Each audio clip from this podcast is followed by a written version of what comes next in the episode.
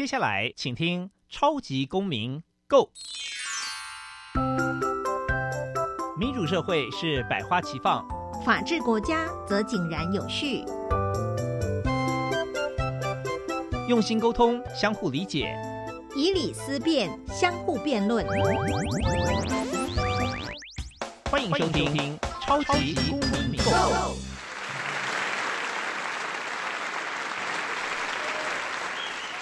欢迎收听《超级公民购》，本节目由教育部委托，由国立教育广播电台与财团法人民间公民与法治基金会联合制播。我是节目主持人夏立明，大家好。今天呢，要来跟大家谈一谈什么议题呢？今天是三月三号哦，那即将呢有一个很重要的日子要来临了，就是三月十号的西藏抗暴日。不晓得大家对于西藏有什么想法哦，或者是你会觉得说，哎，这个地方我不太熟悉，或者是你会觉得说，这是你一个一生一定要去观光旅游的地方。我在网络上搜寻的时候，好像大部分很多都是跟西藏观光旅游有关系的资讯哦。不过事实上呢，呃，在台湾呢，有一群藏人，他们在台湾生活，而且呢，正在为着藏人的权利努力着。如果你这几天呢，或者是前一阵子有看新闻的时候，你就会发现，在呃中国呢，他们的势力一直扩张的同时呢，他们一直一直在强调的一件事情，或者他们一直很害怕的一件事情，或者说害怕的一个人，就是达赖喇嘛。不知道大家有没有听过之前的冰室事件哦？那我来跟大家讲一下这个冰室事件呢，非常非常扯。就是呢，德国的宾士汽车呢，他们在二月五号在 Instagram 贴了一张照片，然后那个照片呢，其实就引用了西藏精神领袖达赖喇嘛他说的一句话。那这句话呢，其实他的意思就是说，如果你从不同的角度来看这个世界的话，你的视野会更加的开阔，非常非常。呃，要怎么讲呢？就是一一句非常呃鼓励人心的话，然后甚至没有什么，我觉得没有什么特别的，的确就是这样嘛。如果你从不同的角度看世界，你的视野当然会变得更开阔。但是因为他们引用的这句话是达赖喇嘛说的，所以呢，这个照片一贴出来之后呢，立刻有非常非常的多的中国人就很生气，在底下留言，就是。就如同我们台湾人很熟悉的嘛，很多台湾明星被骂也是这样，就说，哇，你来赚中国人的钱，你还伤中国人民的感情，你居然敢引用这个分裂分子达赖喇嘛他说的话，达他们应该也不是称达赖喇嘛，就是说。你怎么可以这样做呢？于是，在这个压力的情况底下呢，宾士的中国分公司马上就出了道歉声明，就说哦，他们觉得说啊这件事情呢造成了对中国人民情感的伤害，非常非常的抱歉，等等等等。但是宾士这样做呢，他们的母国就傻眼啦。那德国的官方呢，跟德国的媒体立刻就说哇，你。这个兵士真的是膝盖还蛮软的，为了要赚中国人的钱呢，明明呢这个 PO 的这个文具就没有任何的问题，但是因为这样的方式，因为你的市场在中国嘛，所以立刻哦他们就道歉了，主动道歉，还不是被道歉哦。所以在这个事件里面呢，我们就看得出来说，其实西藏一直是挑动中国政府一个非常敏感的神经，甚至对于中国人民好像来说也是。那到底我们应该要怎么样理解？身为一位台湾人，我们要怎么样关心这件事情？今天非常难得，我邀请到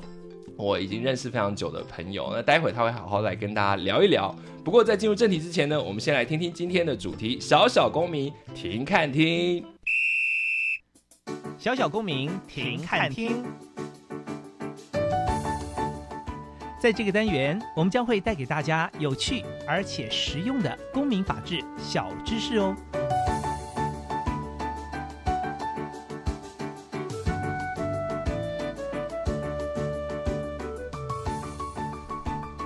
什么是三一零西藏抗暴日呢？每年的三月十号，流亡藏人在世界各地都会纪念一九五九年在拉萨与中国解放军的武装冲突。解放军呢，在当时炮击藏族的反抗武装占据的罗布林卡之后呢，达赖喇嘛跟八万的西藏人就此流亡印度。而西藏流亡政府认为起义呢，是因为中国压迫西藏人所造成的，认为中国呢，他是预谋要挑起这个叛乱，然后呢，再平定这个叛乱，并且在这个过程当中，彻底的来解决西藏的宗教和民族问题，而且想要彻底的改变西藏社会。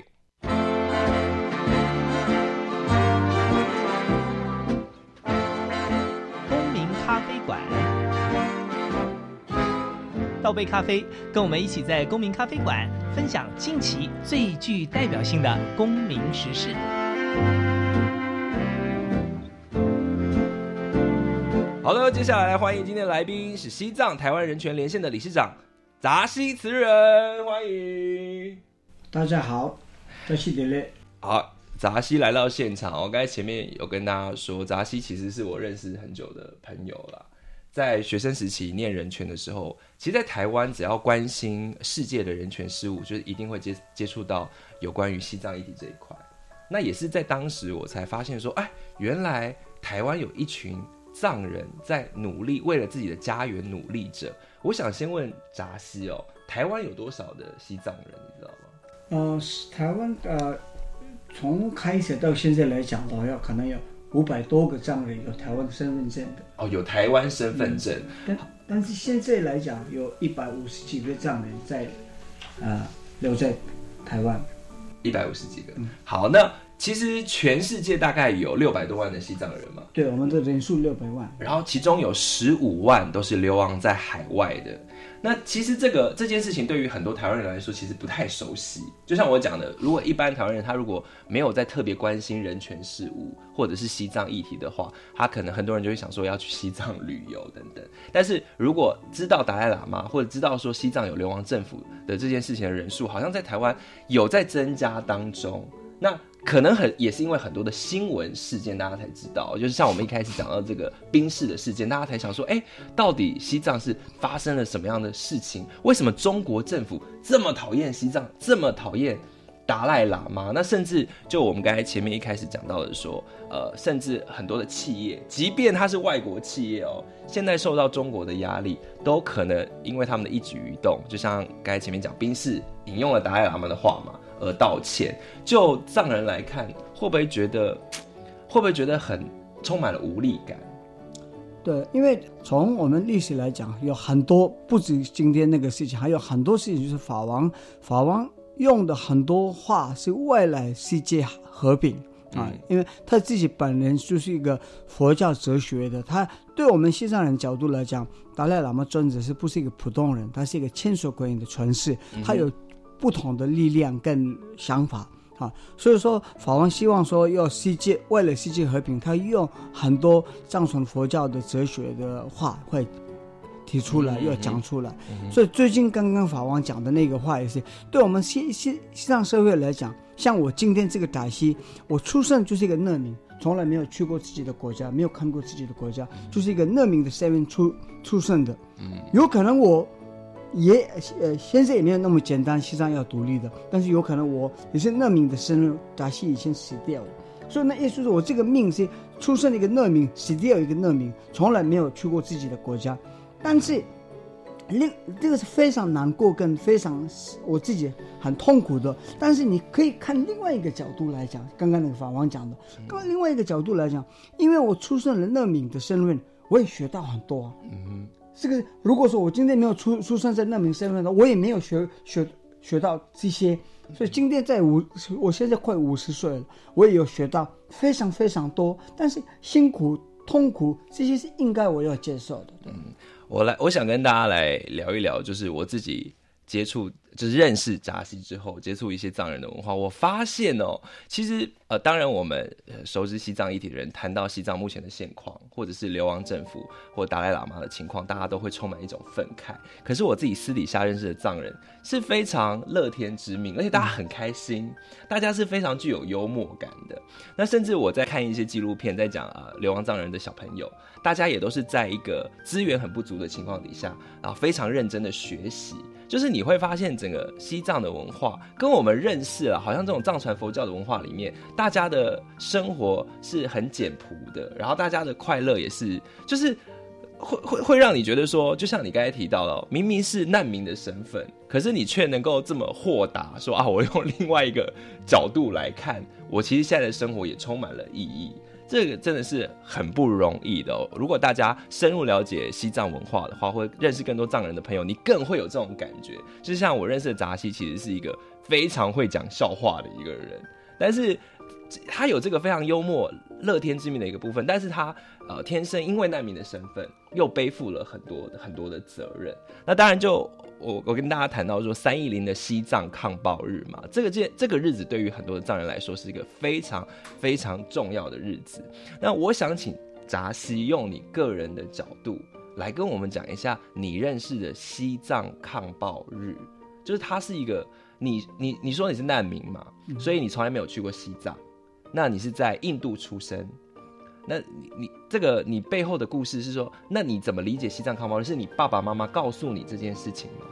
对，因为我爸妈跟达赖喇嘛专子，你刚刚提到的，一九五九就是要从西藏流亡到印印度，然后我在印度出生的，那小的时候我也真的没什么感觉，然后我还有另外一个是，我到我爸妈活到。也没没有那么多呃，什么讲呃，个人的呃呃，今天我做那个西藏独立运动上面的这个这些是，因为我爸妈一直有讲他们的故事，他们在西藏的时候，他们有他们自己的家，他们有他们自己的土地，他们也有啊，他们是一个农户的哈，所以后来中共打压之后，所有的事情，所有的东西要离开，放弃，要跑去印度，呃，带了十一个小孩。那他们也真的非常辛苦，他们不会讲印度话，不会讲英文话，他们没有国国籍的观念，但是有还要养了是一个小孩，所以他们非常辛苦。但是我们小的时候偷偷听过说，父母亲觉得可能他们来印度之后，可能几个月、几年，可能解决之后要回去西藏。他们的目标是要回去西藏，没有说要。到印度，然后要过一个在国外要过一个生活，不是这个嘛？那应该是你也知道，说在世界上有很多不同的难民，像我们觉得我们西藏难民是因为政治难民，有些是自己国家食物不过，所以要去要求另外一个国家，也是一个难民嘛。但是我们是，我们自己食物跟这些在西藏是那边 OK，但是因为政治难民到印度之祸。所以，那父母亲的梦想跟他们一直有提到，就是说，我们的第二代的藏人可能会，他们会努力，然后有一天，达赖喇嘛尊者跟我们的所有的藏人会回去西藏。所以我今天是在非常热情在这个西藏运动上面，还有另外一个是生意林活动上面的原因在这边。那那你一定因为你没有经历过他们从逃亡的这个过程，所以你是听到他们讲这个故事。那爸妈是怎么？跟你讲，就是说，你说小时候小朋友可能也搞不太清楚，因为小朋友就是呃，就是很开心啊，这边玩啊。但是是在什么？你在几岁的时候意识到的？好，那重点是在哦，十我十八岁的时候，我在尼泊工作，因为我家人在印度嘛，但是我去尼泊 Nepal，嗯，在那边工作的时候，那有一次，呃，我爸一个 telegraph telegraph 什么的报电报，电报。这这个那个电报里面有写说，Mother serious come immediately，说那我以为是妈妈这怎么那么严？我从尼泊过去回家印度南部的时候，妈妈 OK 啊，妈妈没什么问题啊。那我问呃我爸，我说为什么你寄给我这个？他说因为我叫你这边是，在我我我住的那个地方叫婚属，在印度南部，那边也有 Tibetan Youth Congress，是藏青会的一个 group。他们有一个活动，就是说从 Save Tibet Yatra，就是从印度南部到德里，要 Walk for Tibet，要走路到那边，要一个西藏独立运动。对。然后呃，那个时候张清辉要做这个活动的时候，有九个人呃要去参加。对。那九个人里面是一个人是我爸，我爸很老的。然后张清辉说：“你不行，你太老了。”他说：“不是，我儿子要去啊。”所以你爸帮你报名的这个活动，我爸爸报名，我要参加这个活动。嗯，那 OK，我听爸爸的。但是我那个时候，因为我刚刚刚刚讲的，我也没什么那么兴趣，我也不太了解的。那我参加，然后后来我们到德里的时候，关监狱一个月哦，因为那个时候我们去抗议在中国大使馆嘛。对，所以一个月关在监狱的时候，你说你们去抗议，然后就被关进了监狱。对，因为我们要去抗议大使馆。对，到德里之后，我们又最后又去大使馆的时候，然后呃警察来抓，然后呃关一个月在监狱。那我们九个人里面有八个人的父母亲在，也很，啊他们在哭啊，因为想小孩啊什么。但是我外面来的时候，我朋友说，你爸完，你爸妈完全不会这样，我你爸很。很骄傲，好像你在监狱这种感觉，所以那个时候我心里面是觉得，应该我爸没有那么爱我嘛，有这个感觉。后来慢慢慢慢，我爸过世之后，是心里面真的觉得，因为我爸很爱国家，嗯真的，他真的要很想做外来国家，然后他也很想带我们所有的呃藏人跑掉印印度，然后要回去西藏的。所以呢，我爸过世之后，我所有的任何的现在做做事，就是我个人决定的，不是因为爸妈叫我做的。对所以你爸妈就是在呃一九五九年的那八万人其中的其中的一个其其中的两位嘛。那你说当时他们带着十一个小孩，对，那你还没出生嘛？我还没哦，还没出生不，他们没有带十一个小，他们哦，在我说总共在他们在印度的时候，他们生了十一个哦小孩、，他们养了十一个小孩，所以你兄弟姐妹也都有一起投入。呃，我我好像呃两个哥跟一个呃两个两个大哥跟一个大姐，他们是在西藏过世了。哦，真的、哦。对嗯，然后有些是在路上，因为我们刚出，嗯，没有像刚像跟我们刚刚想象的，因为从西藏要跑去印度，好像带那个呃坐公车或者是飞机，不可能再走路过来的，所以在路上也有死、死很多小孩。嗯，因为我自己看过一些纪录片，就是说，其实一直到今天，都还是有非常多的人，不管是大人还是小孩，尝试要从西藏，然后跨越，呃，跨越那个山，然后要到呃达兰萨拉，要到印度的流亡政府这边，希望目的就是希望说自己的小孩下一代可以学习西藏的语言还有文化，当然宗教。都是非常重要的，而在那个过程当中呢，有很多人因为跨越那个山的时候，因为它是非常冷的，冰天雪地，很冻，有的人因此失去了脚趾或手指，就是我自己看过这样的纪录片，就是是那个呃，整个要跨越边界的过程是非常惊心动魄，而且非常困难的哦、就是像。没，就像扎西讲，他没有办法，好像我们大家想象说，哦，他逃亡就是说啊，想办法赶车啊或什么，完全不是这样的一个状况。所以到今天来讲，还是有很多人尝试想办法要从西藏跨越到印度，是是还有这样的现象吗？因为二零零八之后是非常严格的，嗯然后呃呃，因为现在在像呃，你也应该有在新闻看过，就是说有些人从西藏跑到尼泊，因为我们没办法直接到印度，也是要从透过尼泊又要到印度嘛，所以有些到尼泊之后，尼泊政府请他又抓他，又又回到中国，啊，那如果送回去的话，可能也情况也是很不哦好，哦，那一直关在监狱。太可怕了。他们因为那个这种的从从呃西藏跑出来的，后来尼泊政府或者什么抓中给中国之后，中国政府的他们的案子是分裂国国家的，嗯，对，这就是我们前面谈到中国非常惧怕的嘛，不管是怕说流亡藏人，或者是怕达赖喇嘛，甚至我们都知道达赖喇嘛是诺贝尔和平奖的得主，但是他居然被中国说成是恐怖分子，或者是分裂国家主义者。那这个我们待会也可以来来聊一聊，就是达赖喇嘛到底他在藏人的心中，刚才前面有讲到他是法王，他是呃观世音菩萨的化身哦，那。那可是这这也是中国为什么这么惧怕他的原因啦。那达赖喇嘛的议题，我们可以接下来待会找时间好好来聊一聊。那我接下来想要问扎西的是，所以我认识的扎西是已经来到台湾了。今年是你来台湾的第几年？二十年，今年是第二十对年。对，好，那我我相信大家会很好奇说，呃，藏人在流亡的过程中，你在印度长大，那最后呢，你会呃，大部分的人还是留在印度吗？还是说像你这样来台湾的原因是什么？大家就很好奇，你怎么会辗转来到台湾呢？好，那因为在我们八万个藏人流亡到印度之后，然后啊、呃很多人要回呃呃去美国、澳洲哈、在台湾是很少的，在印度的生活不好，是不是？啊、不止因为生活，也生活也有差，因为在印度，嗯本人在印度也那么多呃那么多人民的、呃人口的哈，然后印度自己也没有那么有钱的一个国家。最近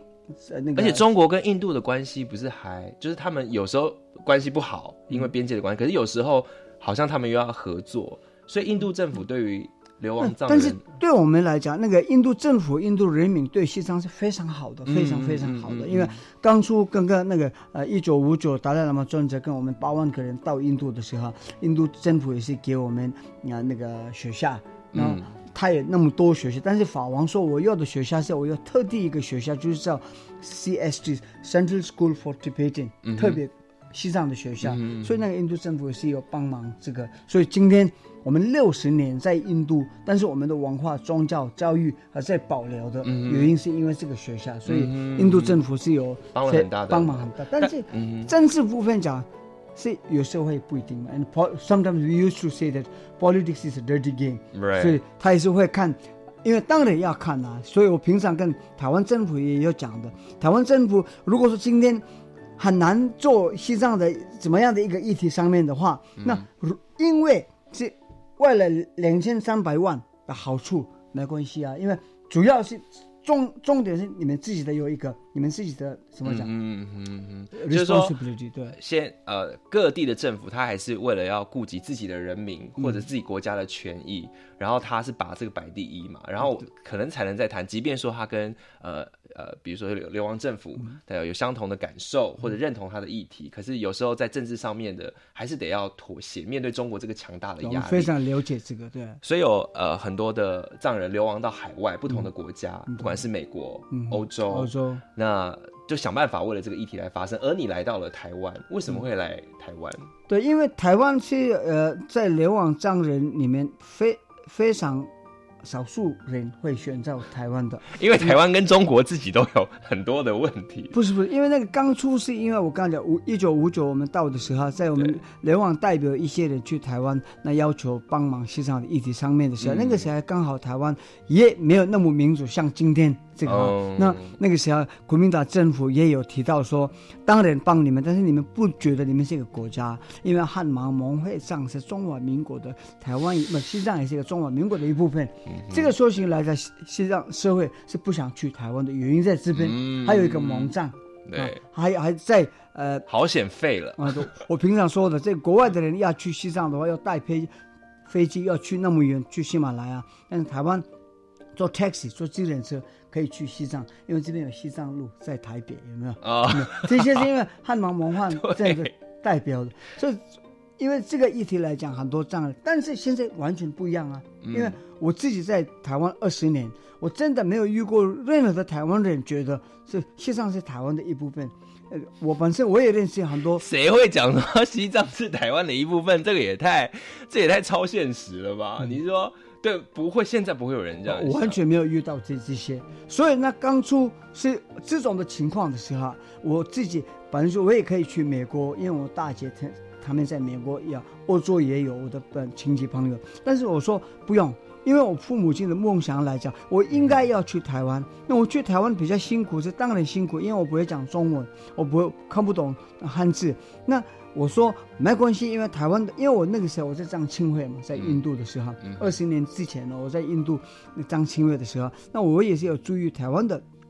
情况上面，就台湾的人权民主很多改变很大，所以我我觉得啊，那我应该去台湾之后，我可以做一些西藏的运动，我可以呃慢慢学中文之后，我也可以沟通，可以代表六百万西藏里面的西藏人的情况，我可以提到台湾的学生。我从来没有想说我我也是有机会跟中国留学生或者是中国中国客碰面，嗯这是我完全没有想到的。好，我们在这一节呢，请扎西来聊一聊。所以我们知道了说，扎西的父母呢是在一九五九年跟着达赖喇嘛一起到了印度的达兰萨拉。那他在印度出生之后呢，因为啊、他的家庭，包括刚才听到扎西的父亲是非常支持他来呃做西藏相关的运动，所以扎西就投入了。后来呢，也来到了台湾。那接下来台扎西在台湾呢，还有什么样的故事呢？我们等一下休息一下回来谈。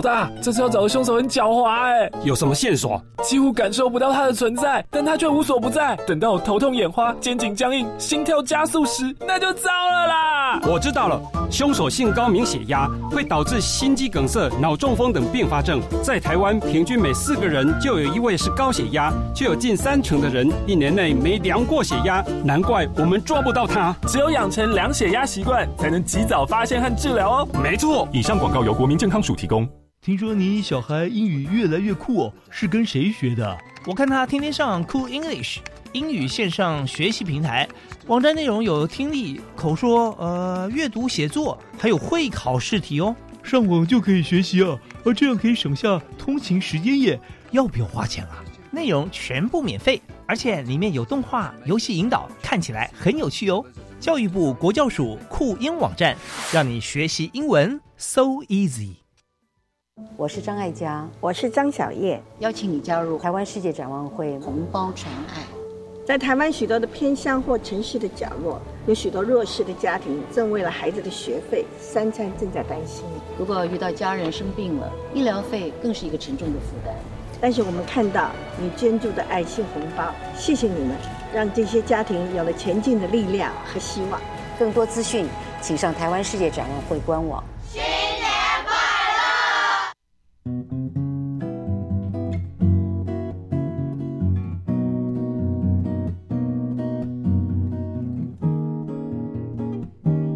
我是苏命苏米恩，你现在收听的是教育电台。哦，朋友们，就爱教育电台。耶耶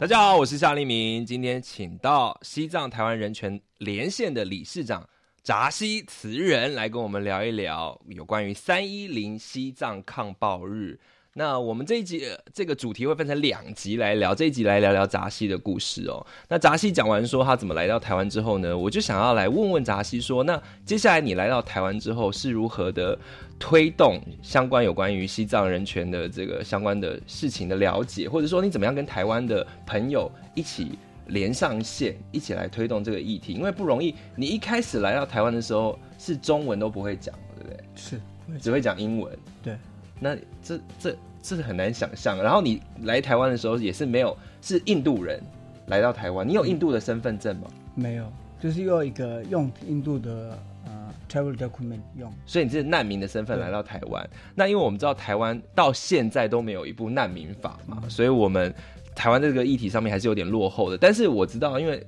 你现在是有台湾的身份证，对不对？那那那个部分我可可以补可以补充吗？刚刚你说在台湾没有难民法，所以若什么落落后？对那个是你你你你你的角度来这个嘛？对但是我是一个西藏人的角度来讲，虽然我也知道台湾没有台湾没有通过难民法，但是没有通过难民法也是也有做到比有通过难民法的好很多 很多啊，因为我这边也是有遇到认识的中国的啊那个中从中国跑出来的。也是台湾政府也是有帮忙啊，没没办法给他一个身份，嗯但是也是有给他一个呃那个什么讲用钱嘛什么，每一个月的嗯嗯，生活费。生活费也是有啊。所以台湾政府在没有难民法的情况底下，还是尽量的在协助不同国家的难民。对，像我们西藏人来讲，我跟一百二十五个人拿到台湾身份证。嗯哼达赖喇嘛第二次来台湾的时候，台湾政府觉得要要一个礼物，呃一个礼物要送给达赖喇嘛。嗯那后来说的一百几一百呃几个藏人在台湾没有身份的，嗯因为我们没办法工作嘛，没有工作证啊。对这些也是台湾政府给我们的。嗯后来第二批有九十几个藏人，嗯那现在有十八个藏人，也是要台湾政府有推动，又给他们帮忙一个居留证跟工作证这些。嗯，所以我们应该还是给台湾政府一些掌声啦但是当然，尽快听过通过难民法还是最好的，把它法制化这样子。但是台湾政，所以其实呃，在你看来，其实台湾政府在对于藏人其实伸出了援手，帮了很多的忙嘛。那在台湾的时候，你怎么样跟其他人连接？你的中文就自学就对了。你今天讲的很，嗯好像你有去国语中心上课的感觉。因为我我我的中文就是我讲话而已，我我看不懂那个嗯嗯中文字，但是我今天讲的这些语呃中文是在台湾路上学的中文，路路上就是我有也有做过各式各样的工作，然后在台湾在路上遇到所有的台湾朋友时候，我会断断续续的那个中文会跟他们沟通，所以慢慢这样学。哎、这个很难呢。你说把我们丢到西藏去，或把我们丢到那个达兰萨拉，我们可能都学不会藏文，所以这这点非常非常的厉害。就是说融入当地文化这这件事情，其实看来你嗯就是对你来说是蛮轻松的。那在呃针对西藏的议题的推动上面呢，怎么样让台湾人感觉到这个议题是很重要的？你是开开始认识台湾其他的人权推动的团体吗？那刚出我来这边，因为我来台湾也是目标，就是今天我做什么，就是这个是我的目标。嗯哼，所以刚出来可能三四年，我也看不懂，我也不知道要怎么做。然后第一次我办三一零活动的时候，是我们有七个藏人，呃，是做这个活动。然后那天我去申请警察局，然后警察也非常非常善良，帮忙我很多。他知道说这个藏人什么都不懂哈，所以呢，本身他问我说你们几个人会参加这个游行？我说有差不多有五十个人，然后到二二八早上七点。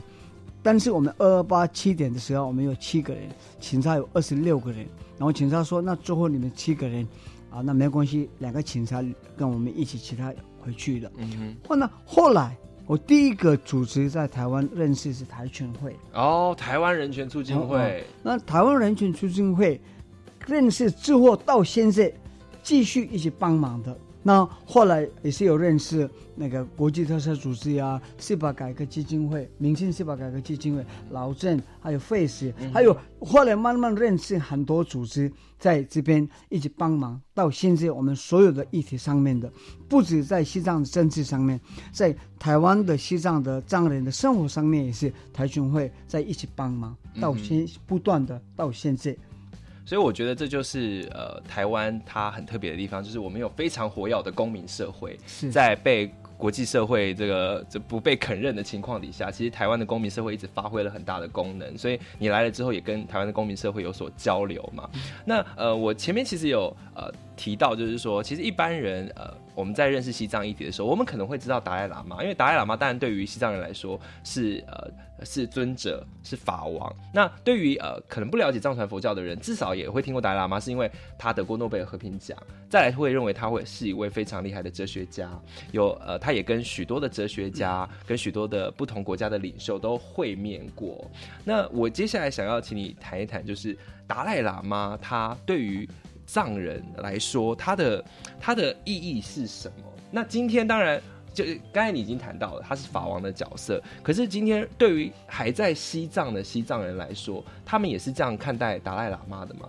因为达赖喇嘛已经流亡世界这么久，他也都没有回到西藏嘛。那现在达赖喇嘛他的呃，他还是一位呃政治宗教的领袖嘛？他现在的呃，他的他的状况或他的地位是如何？好，达赖喇嘛专职对我们西藏的历史上面来讲，四百多年的呃是当过呃宗教政治领袖，嗯，是呃达赖喇嘛专者，然后呃然后呃现在是达赖喇嘛是十四字达赖 fourteen 的达赖喇嘛，嗯然后。呃，那个呃，十四世达赖喇嘛有改变很多他自己的历史部分，因为他有权利，他是可以改变他自己的历史上面，所以他很很可能一九五一九九一开始，他一直有跟藏人呃的社会有提到说，那政治跟宗教应该要分开啊，嗯。所以他慢慢一步一步让我们讲完之后，最后二零一一年对，的时候，他 completely 他退休。那现在达赖喇嘛专职是是我们的呃呃宗教领袖。嗯哦，那我们政治领袖是人民呃呃民主的方式投票选出来的嗯哼施政。嗯哼现在我们讲 president 嗯就是呃罗布桑桑给他是我们的呃人民投票选出来的。所以现在的政治跟呃呃宗教是呃完全放开。哦所以现在西藏流亡政府是一个民主的制度，用选举的方式。是所以达赖喇嘛二零一一年已经退休了。其实那为什么中国还这么讨厌他？对，那呃，有这个部分是我们可以说，因为那个中国政府非非常了解达赖喇嘛专责，因为我们呃。这我已经有听过，但是最近这法王自己也是有在 YouTube 上面，你们可以看得到，也有提过说，当初一九五九三月十号，呃，那个中共控控制西藏的时候，嗯那当然毛泽东没有到西藏嘛，他的军队过去那边，然后他有以前呃那个控制西藏，然后军队有报告毛泽东的时候，毛毛泽东说，那达赖喇嘛呢？那他们的军队说达赖喇嘛已经跑掉了。那那个时候毛泽东说的话，那达赖喇嘛你没有抓的话，那西藏我们我们没有控制哦。那个话今天来讲完全一样啊，因为达赖喇嘛跟八万个藏人在世界各地瞭望，在世界各地。今天中国那么大，全世界的国家要要求中国，为了经济，为了很多呃原因，嗯但是中国出国的时候，第一会怕西藏人。就是他到美国，他在哪一个国家，他第一会说旁边有没有藏人组织，所以这个是我们的能力。因为藏人跟达赖喇嘛就是中国暴政的一个暴政情况底下的牺牲者或受难者嘛，你的存在就是、就是显示中国政府的政权很讽刺嘛，所以当然他们会非常非常的害怕。所以前面讲到说，即便而而达赖喇嘛已经在二零一一年退休了，他也表示不再管政治相关的事务，而流亡藏人也已经有自己民选的总统了。但是中国还是想尽办法要封杀达赖喇嘛。那刚才扎西其实提到了说，来到台湾之后呢，呃，推动西藏人权事务的时候，也有机会跟一些中国留学生交流。那想必这些中国留学生在见到藏人的时候，或见到或听到达赖喇嘛，尤其达赖喇嘛有来过台湾，每次也说到要来台湾，又掀起了轩然大波这样子。你说跟他们其实有一些辩论，对不对？嗯因为我们常常都知道说，中国政府他们可能。呃，因为啊、呃，他的政治体制的关系，或者他教育方式的关系，所以呢，很多人都被洗脑嘛。那即便中国留学生来到了台湾，他们他们是你说跟他们的互动产生了一些什么样的冲突？他们他们应该就比较了解，如果他们都已经来到台湾，可以吸收资讯的话，他们还是会觉得说啊，西藏反正就是达赖喇嘛，这就还是恐怖分子，就你们都是恐怖分子这样子吗？是因为我在台湾啊、来完之后，我现在是二十年，可能十五年，大概十五年，我跟有那个呃呃中国来的留学生，或或者是中国的公共课到台湾，因为我在这边做各式各样的人权运动嘛，所以遇到他们，那那个十五年中间来讲，有改变很大。刚出中国人，假如说我在自由广场带了西藏国旗，然后在那边有一些。运动的时候，他们没办法靠靠近我，他们也真的不会跟我呃聊天。这那现在有慢慢有进步啊，他们自己也是要跟我讲话，他们觉得很好奇，在台湾你可以做这些运动，你可以抗议，你可以表达你自己的意见。那他知道说中国不行这个、啊。你懂吗？嗯所以说，在民主国家上的一个老百姓都有权利，他们会学习。我也目标，因为我在台湾，我常常说台湾是非常重要的一个土地的原因，也是我说，因为我们遇到这些人的时候，他们可以学习民主国家上的一个老百姓都有权利，在中国，在西藏完全没有权利，所以在西藏一百五十几个人在自焚的方式表达他自己的意见。嗯哼嗯哼，我想，呃，这这就是像杂志所讲的，现在中国人民他们有钱了嘛，可以到世界到处旅游，的确也可以看到说，呃，其他民主国家运作的方式。但你刚才提到说，其实，在跟呃不同中国留学生互动的时候，还是有一些我觉得很精彩的故事。然后我们休息一下，回来跟大家分享。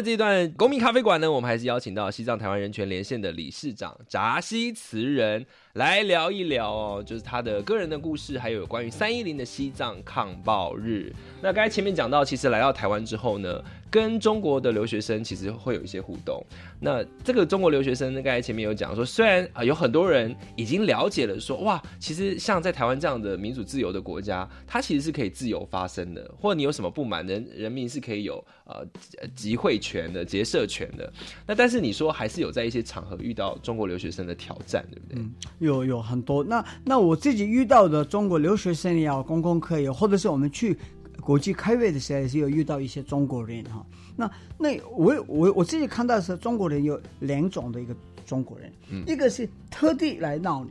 哦，特地来跟你吵，那你解释多少你解释多少也没办法听不下去，他有他的洗脑的那个爱国青年，对，所以他是一直会跟我说，你要道歉我们的政府，你要谢谢你的政府，因为谢谢是因为你我们中国政府对西藏是一个民呃少数民族，所以他们会盖房子给你们呢、我们花很多钱给你们的，嗯所以你要谢谢他。那对不起，是因为你在一个民主国家上，你会批评我们的政府，所以你要对不起。那 那解释多少也没办法的。嗯，因为他的逻辑就是这样对子。，那我最深刻的遇到的是一些，我们有一次在台北办一个国际研讨会的时候，是我们一整天，然后早上可能嗯，中午可能呃十一点多的时候，是那个学生很生气，口口气很大，跟我吵架。嗯他说：“你们这边，你们这些人在这边骂我们的政府是不对的，什么什么讲一大堆。”然后下午三点四点的时候，呃也一样，那么多人前面，他站起来，他在哭，抱我。他说：“他说对不起，因为我真的不了解这个情况。我在中国的时候，我从来没有听过这些。那今天美国的教授、法国有很多国际研讨，很多教授过来，每一个人讲这个时候，我也这边有看书，是觉得我们政府对西藏是非常不公平的。我对不起你们，也有遇是这种的是遇过、啊，就是说他其实是因为不了解，完全不了解或者是像我们讲的被洗脑。可是他如果真的愿意啊、打开心胸，嗯去好好的看一下事实是什么，历史发生了什么事情的话，就像你讲的，他他当下反而觉得很震惊，对不对？是。那你你刚才前面有提到说，你还有收过一封中国留学因为那个就是在我去大学演讲的时候，也是有应应该从教授透过教授，我有说到一个信，那个里面也是他写的非常干净。他说他说我因为二零零八我去日本 Olympic Torch 的时候，在关了二十三天，那个新闻很大。哎，跟大家讲一下啊、在二零一八北京奥运的时候，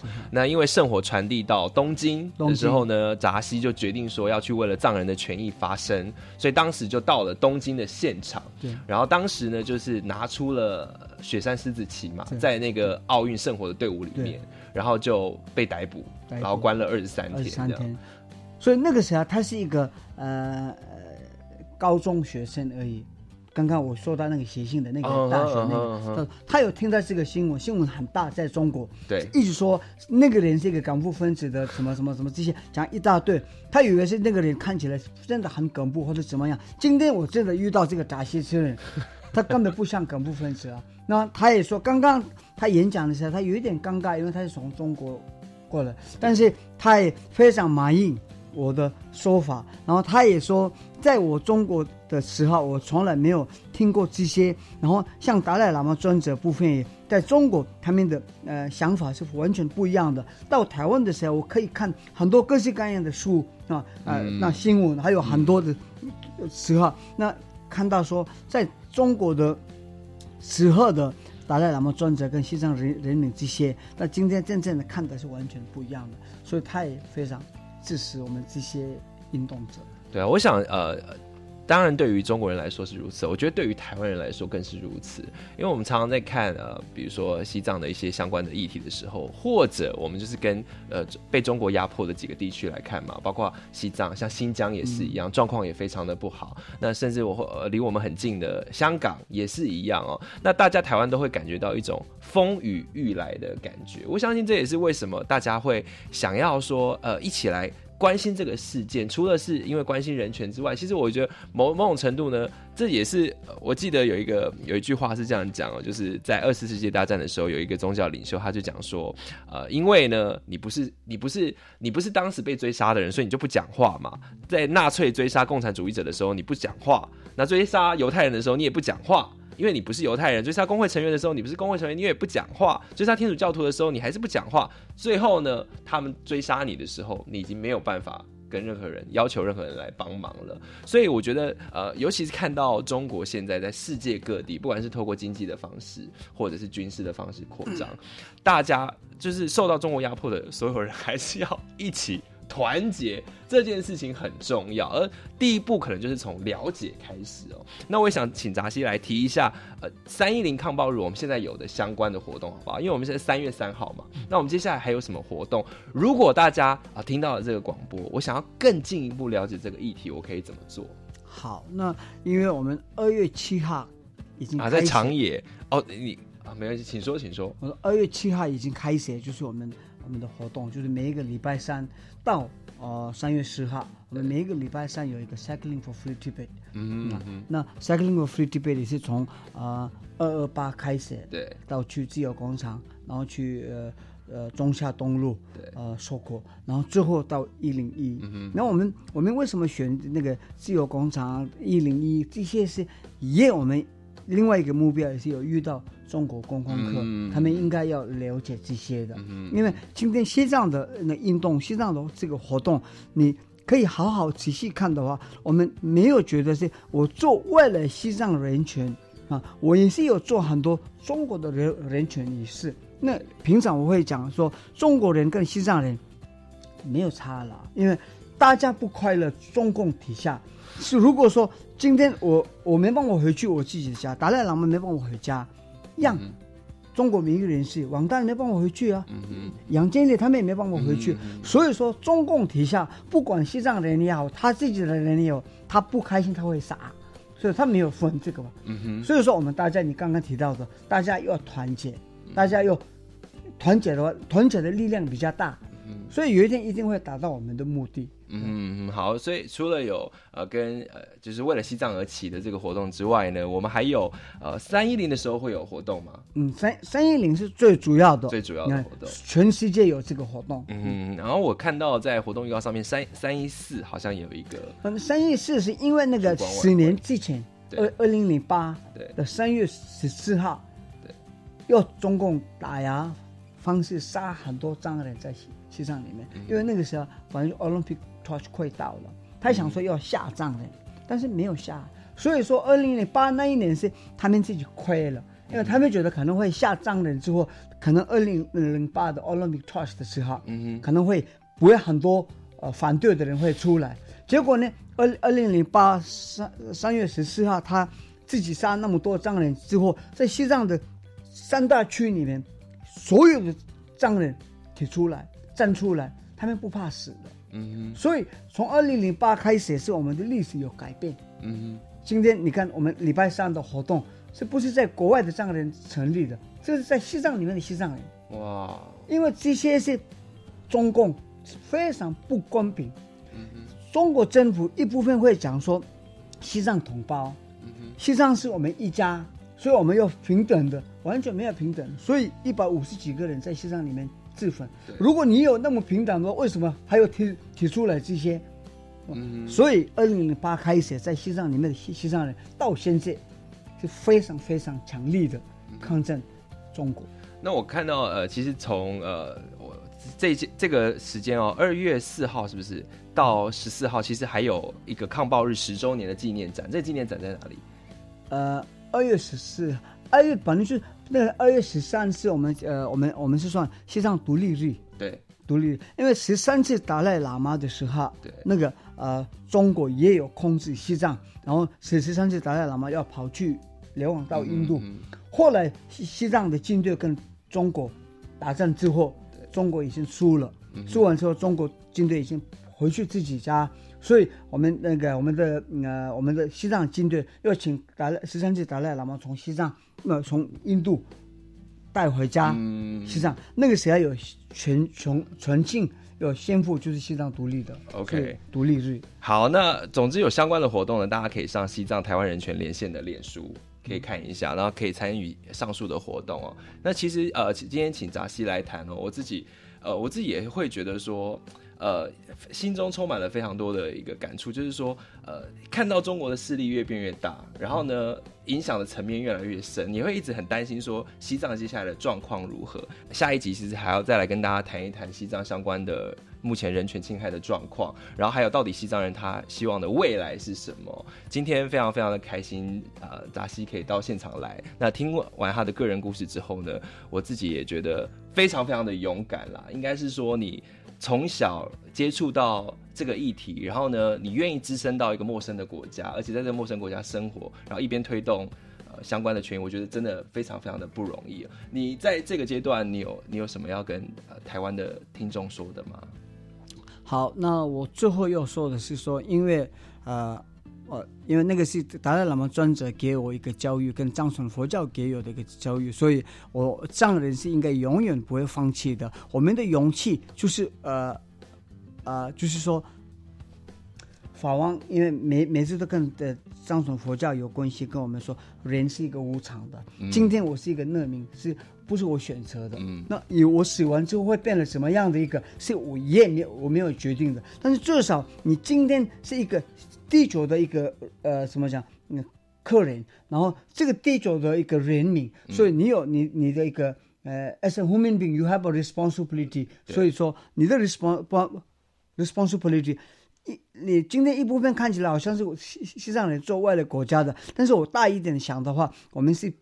比较目标是要世界和平，所以所有的活动是为了牺牲和平，世界和平。好像又回到我们一开始主题哦，Look at situations from all angles and you will become more open 哦。那我相信所有的台湾人，尤其我们在民主自由的这个体制里面哦，我们更要来为了西藏人发声。那我们呃下一集呢，还是要请扎西此人来好好谈一谈呃西藏相关的议题。今天非常谢谢扎西，谢谢下次见喽好，拜拜。学习思辨的智慧，散播正义的种子。